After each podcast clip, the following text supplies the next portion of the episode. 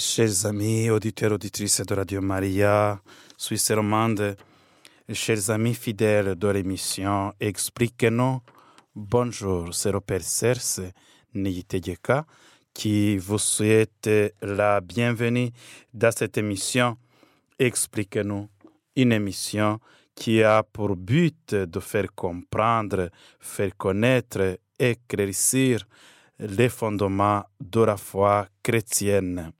Aujourd'hui, nous allons continuer à échanger sur ce thème qui nous a intéressés ces derniers jours, la joie d'être sauvé. Comme je vous l'ai dit, la joie d'être sauvé devrait resplendir dans la vie de tous les chrétiens. La mission de tout fidèle du Christ est d'annoncer au monde l'espérance, l'espérance d'être enfant de Dieu, l'espérance de vivre cette joie du salut, d'annoncer ensemble l'infinie bonté miséricorde de Dieu, la joie qui jaillit de la mort et de la résurrection du Christ, la joie qui jaillit de la du cœur transpercé de Jésus, la joie qui doit imprégner nos vies. Ce qui caractérise les chrétiens, c'est qu'ils savent qu'ils ont un sauveur. Pas seulement un sauveur, ils ont aussi un avenir. Ils savent que leur vie ne finit pas dans néant. C'est seulement si l'avenir est assuré en tant que réalité positive que le présent devient une réalité vivable.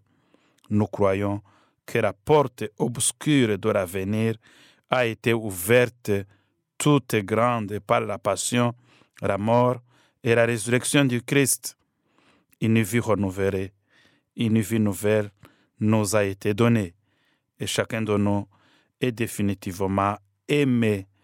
Et quoi qu'il puisse nous arriver, nous savons que nous sommes attendus par cet amour. Alors, frères et sœurs, comme nous le dit Saint Paul, soyez toujours dans la joie du Seigneur. Je le redis, soyez dans la joie. Que votre bienveillance soit connue de tous les hommes. Le Seigneur est proche.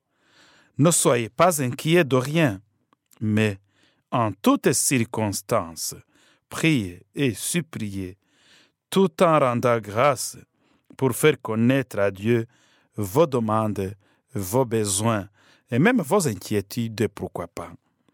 Et la paix de Dieu qui dépasse tout ce qu'on peut concevoir gardera vos cœurs et vos pensées dans le Christ Jésus. Frères et sœurs, chers auditeurs, cette invitation de Saint Paul, de Saint Paul apôtre, me semble d'une actualité, actualité nécessaire. Et cette invitation est toujours d'actualité. Comme un défi qui nous est adressé, la joie et la bienveillance sont les premiers témoignages que nous devons vivre dans un monde inquiet, troublé, traversé par la violence. La joie et la bienveillance sont les premiers témoignages que nous devons vivre dans ce monde inquiet, troublé, traversé par la violence. Depuis des décennies et des décennies, nous avons connu une désertification spirituelle. le vide qui c'est le vide qui, qui s'est répandu progressivement dans notre système de vie, de vivre en chrétien. Mais à partir de l'expérience de ce désert, de ce vide, nous pouvons à nouveau trouver la joie de croire. Dans le désert, on redécouvre la valeur de ce qui est essentiel pour vivre. Je le répète, dans le désert, on découvre la valeur de ce qui est nécessaire pour vivre. C'est pas au lieu du désespoir, c'est le lieu de reprendre les forces, c'est le lieu de l'écoute. Oui, le désert, dans le sens biblique, c'est le lieu de l'écoute, là où on doit écouter. une parole qui nous donne la force. Et quelle est cette parole? C'est que le Seigneur ne cesse de nous dire qu'il est Emmanuel, qu'il est venu vivre et demeurer avec nous. Et vous savez, cette mission d'être Emmanuel ne s'est même pas arrêtée au jour de l'ascension. Qu'est-ce qu'il a dit au jour de l'ascension? Il a dit à ses disciples, et il nous le dit aussi, ne vous inquiétez pas, je serai toujours avec vous jusqu'à la fin des temps. Alors, chers frères et sœurs, j'ose vous inviter à la joie. Mais vivre cette joie, ça nous demande de nous convertir et d'avoir cette conviction. Vivre cette conviction, c'est la conversion qui est attendue, ma conviction est le résultat de ma conversion. L'une est au fruit de l'autre, la conviction et la conversion. Et, là, tout ça converge, tous les deux, la conviction qui, qui est animée derrière par la confiance, la conviction, c'est qui, qui, est le résultat de la conversion. Tous les deux nous orientent vers la joie que nulle personne ni personne, ni réalité du monde ne pourra nous ravir. Alors, j'ose vous inviter à la joie, cette joie qui est le résultat de la conversion et de la conviction, l'une étant le fruit de l'autre. Je vous propose la joie. Je souhaite à chacun de goûter combien il est aimé de Dieu et de connaître la joie d'être chrétien. La joie d'être chrétien.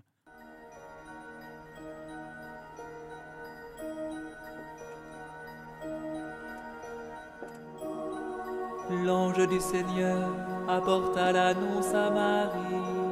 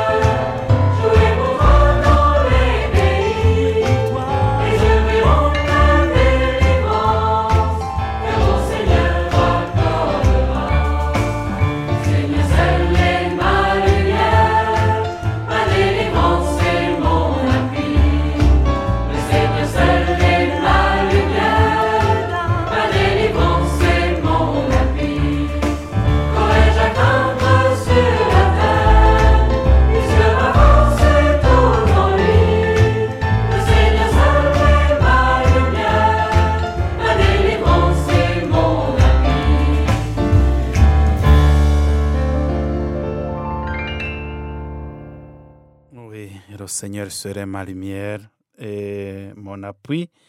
De qui aurais-je crainte Les ténèbres de ce monde? Ne peuvent pas nous inquiéter? Ils n'ont pas cette capacité de nous inquiéter parce que nous avons mis notre confiance en Dieu, notre rempart et notre bouclier. Eh bien, chers frères et sœurs, vivre cette conviction qu'on est aimé de Dieu, et qu'on est invité à vivre dans la joie, la joie et la conversion.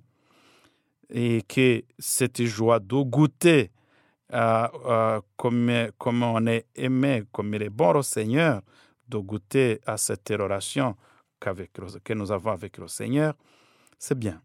C'est bien de revivre et c'est bien de nous sentir dans cette conviction. Mais, frères et sœurs, nous sommes invités aussi à annoncer, annoncer. La seule raison d'être euh, chrétien, vraiment la première raison d'être chrétien, c'est d'annoncer le salut que nous avons reçu le Christ. C'est aussi la mission de l'Église que nous formons. Il est bon de se rappeler sans cesse que la seule raison d'être de l'Église, euh, de nos paroisses, de nous tous comme baptisés, est d'annoncer, de proposer à tous, de permettre à tous de rencontrer le Christ, de permettre à tous de connaître Jésus, qui nous révèle l'amour et la miséricorde de Dieu, d'être en lui rétabli dans la communion avec Dieu et entre nous. Il faut annoncer cette bonne nouvelle que, que le Christ est la raison d'être de notre vie, c'est la raison d'être de notre joie, c'est notre mission. Nous sommes là pour permettre à chacun d'entre nous d'avoir accès à cette bonne nouvelle, cette bonne nouvelle qui rapporte pour la vie éternelle. Oui, il faut annoncer, mais annoncer, c'est aussi c'est vivre aussi cette vocation, la vocation baptismale, notre vocation baptismale. Accueillir plus pleinement notre vocation baptismale, c'est aussi euh, une, une, invitation qui nous est adressée aujourd'hui pour pouvoir vivre la joie d'être sauvé. Pour vivre la joie d'être sauvé, il faut d'abord avoir la conviction et la, la conversion pour connaître que Jésus, c'est le, le motif de notre joie, c'est la raison d'être de notre joie. Et là, lorsqu'on est convaincu à ça, il faut annoncer aux autres. Il faut annoncer aux autres que qu'ils que sont aimés de Dieu, que Dieu les attend dans sa miséricorde, dans son amour, pour les aider eux aussi à vivre épanouis. Oui, c'est vrai, parce que comme on, comme on le dit, on ne peut pas être heureux dans un monde malheureux. Nous nous annonçons cette bonne nouvelle pour que les autres aussi puissent vivre heureux et joyeux, et comme ça, la joie partagée va augmenter. Annoncer et vivre cette mission, c'est toujours nous mettre en accord avec le pourquoi de notre, de notre statut chrétien. Nous, avons, sommes chrétiens, nous avons été baptisés pour être des disciples et des missionnaires. Il est nécessaire de prendre les moyens pour mieux comprendre et se, se déployer ce que réalise à nous le baptême, la confirmation et l'Eucharistie. Le sacrement de l'initiation nous plonge dans la sainteté de Dieu. Et la sainteté n'est pas d'abord la perfection morale, mais s'étendre à la perfection de la charité. Plus exactement, nous laisser transformer par la charité que l'Esprit Saint.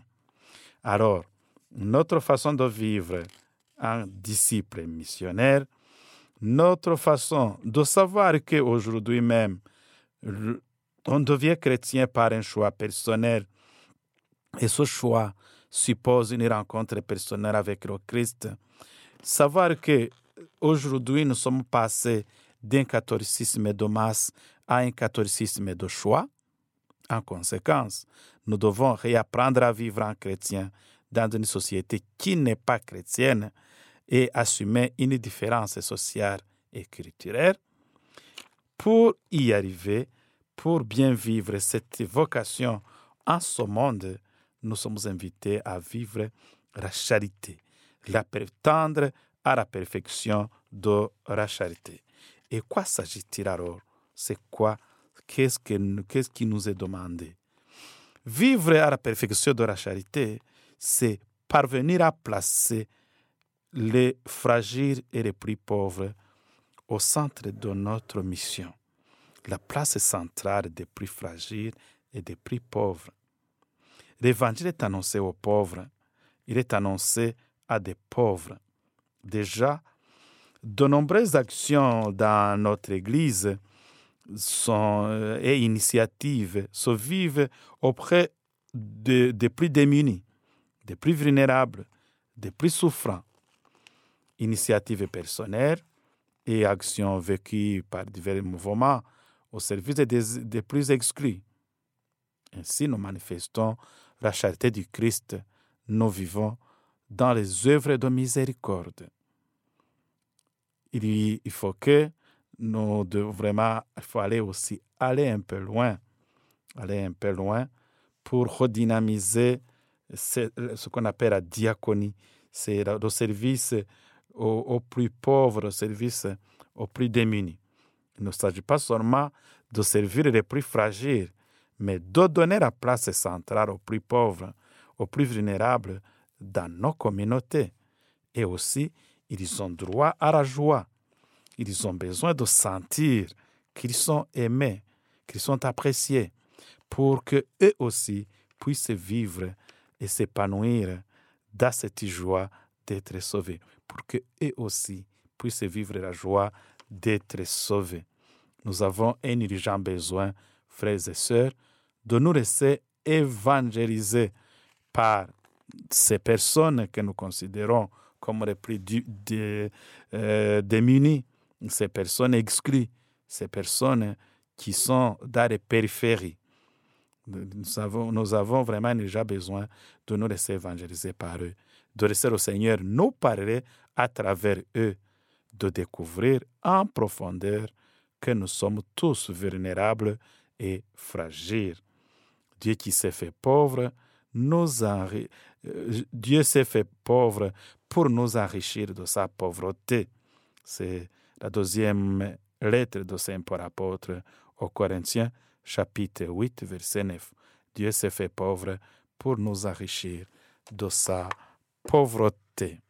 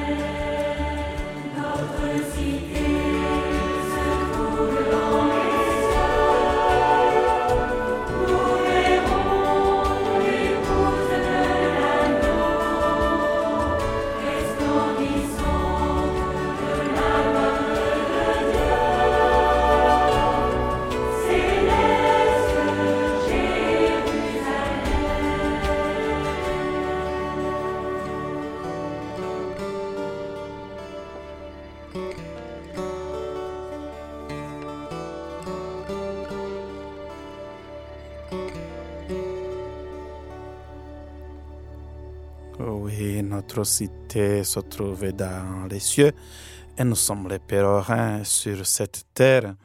Et en attendant d'arriver dans cette cité céleste, nous sommes invités à vivre dans cette joie, la joie d'être sauvés, la joie d'être sauvés qui doit resplendir dans la vie de tous les chrétiens.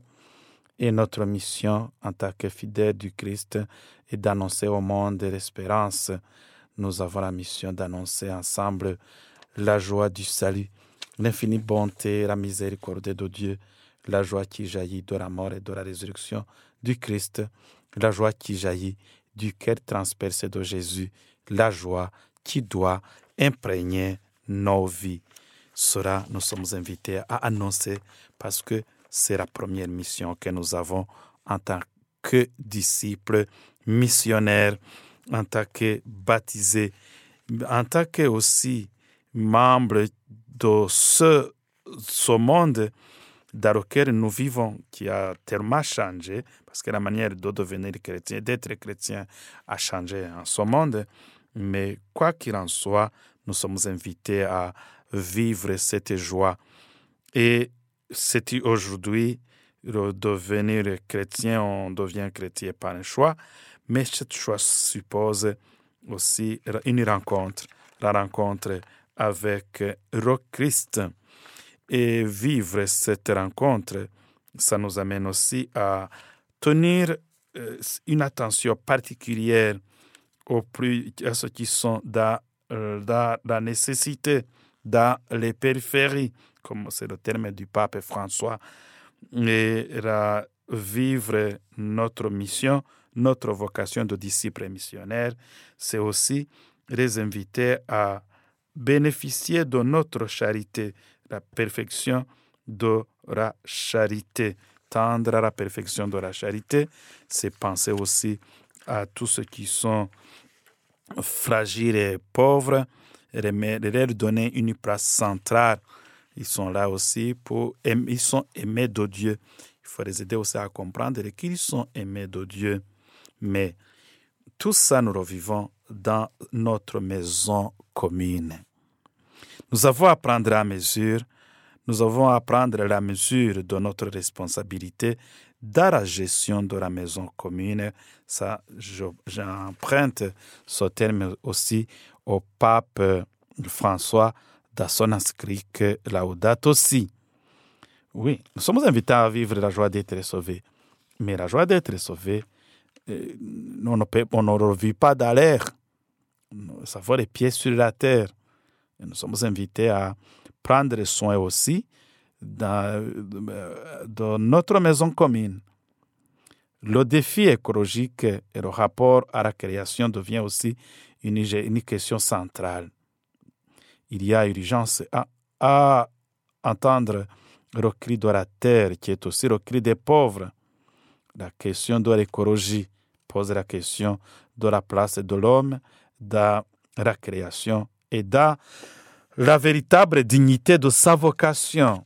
Oui, parce que oui, il faut être joyeux. Nous sommes invités à être à vivre cette joie des enfants de Dieu, mais et nous, nous, avons les pieds sur la terre, nous avons besoin aussi d'une conversion, d'une conversion, une conversion écologique, une, une conversion qui nous concerne tous pour engager de profonds changements dans nos manières de vivre, Les enjeux, les enjeux ne peuvent être réduits à l'économie ou à la politique, non. Les critères ne peuvent pas être seulement le profit et l'argent. Quand nous parlerons d'écologie, nous parlerons d'écologie intégrale. Tout est lié. Comment entendre le cri de la planète sans attendre le cri des pauvres, mais aussi le cri des plus fragiles? Comment pouvons-nous nous préoccuper de la dignité des animaux, de la souffrance animale, et ne pas nous soucier de la souffrance de l'homme? Comment ne pas nous interroger sur le drame de la manipulation génétique des plantes et ne pas nous interroger sur la manipulation génétique faite sur les hommes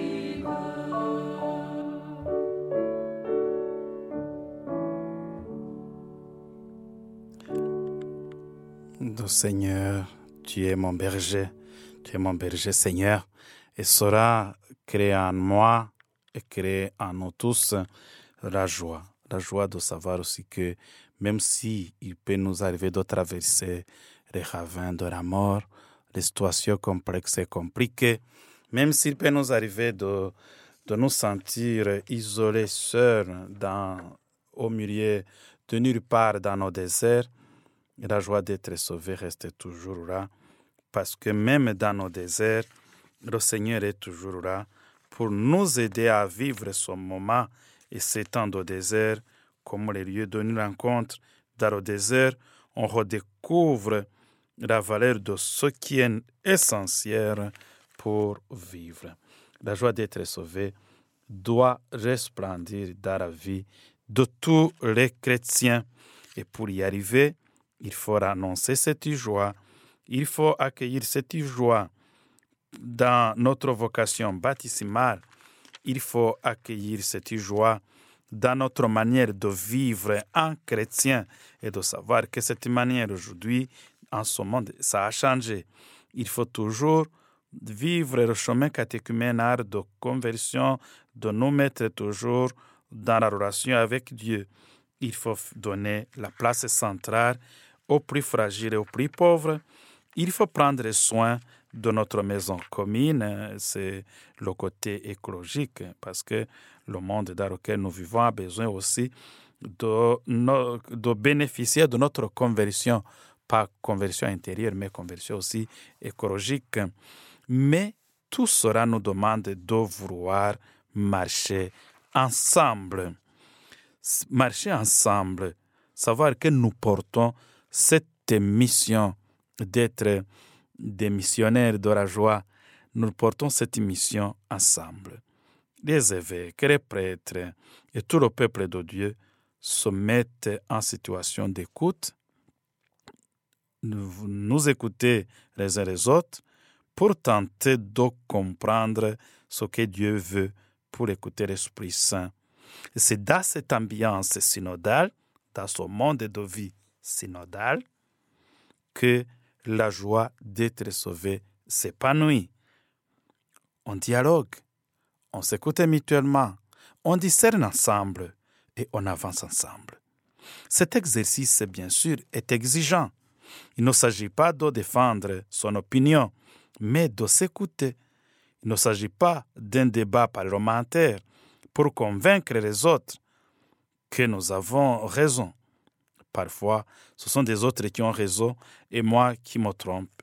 Écouter suppose la capacité de changer d'avis. Il s'agit d'opposer un discernement sur ce que Dieu attend de nous. Le mode synodal suppose la charité, la bienveillance, de renoncer à la suspicion. Il s'agit, en nous écoutant les uns les autres, à la lumière de la parole de Dieu, à la lumière du magistère de l'Église, d'accueillir l'Esprit Saint qui peut nous conduire là où nous n'avons pas pensé aller. Renoncer à faire des choses seuls, c'est un véritable chemin d'humilité. Et c'est de cette humilité que rebondit, que jaillit la joie d'être sauvé. C'est de cette humilité qui donne la parole, qu'on arrive à donner la parole à tous ce n'est pas nous qui conduisons l'œuvre de l'évangélisation. La manière, la première, la première parole, l'initiative vraie, l'activité vraie vient de Dieu. Et c'est seulement en nous insérant dans cette initiative divine, seulement en nous implorant cette initiative divine, en implorant cette initiative divine, que nous pouvons nous aussi devenir par lui et en lui, évangélisateur. Le monde synodal doit imprégner toutes nos manières d'agir pour pouvoir nous épanouir dans, cette joie d'être sauvé, pour vivre cette joie d'être sauvé. Ce monde synodal, cette responsabilité dans la gestion de la maison commune, cette attention et cette mise en place centrale des plus fragiles et des plus pauvres, cet engagement catéchuménal de tout, de, tout le monde, cette manière de devenir chrétien par le choix, euh, le choix né d'une rencontre personnelle avec le Christ, cet engagement d'être disciple missionnaire, cet engagement à annoncer la joie d'être sauvé aux autres, la joie qu'on est aimé de Dieu et de connaître la joie d'être chrétien, à faire connaître la joie d'être chrétien à tout le monde, c'est tout ça, c'est toutes ces orientations qui peuvent nous amener à la joie d'être sauvés.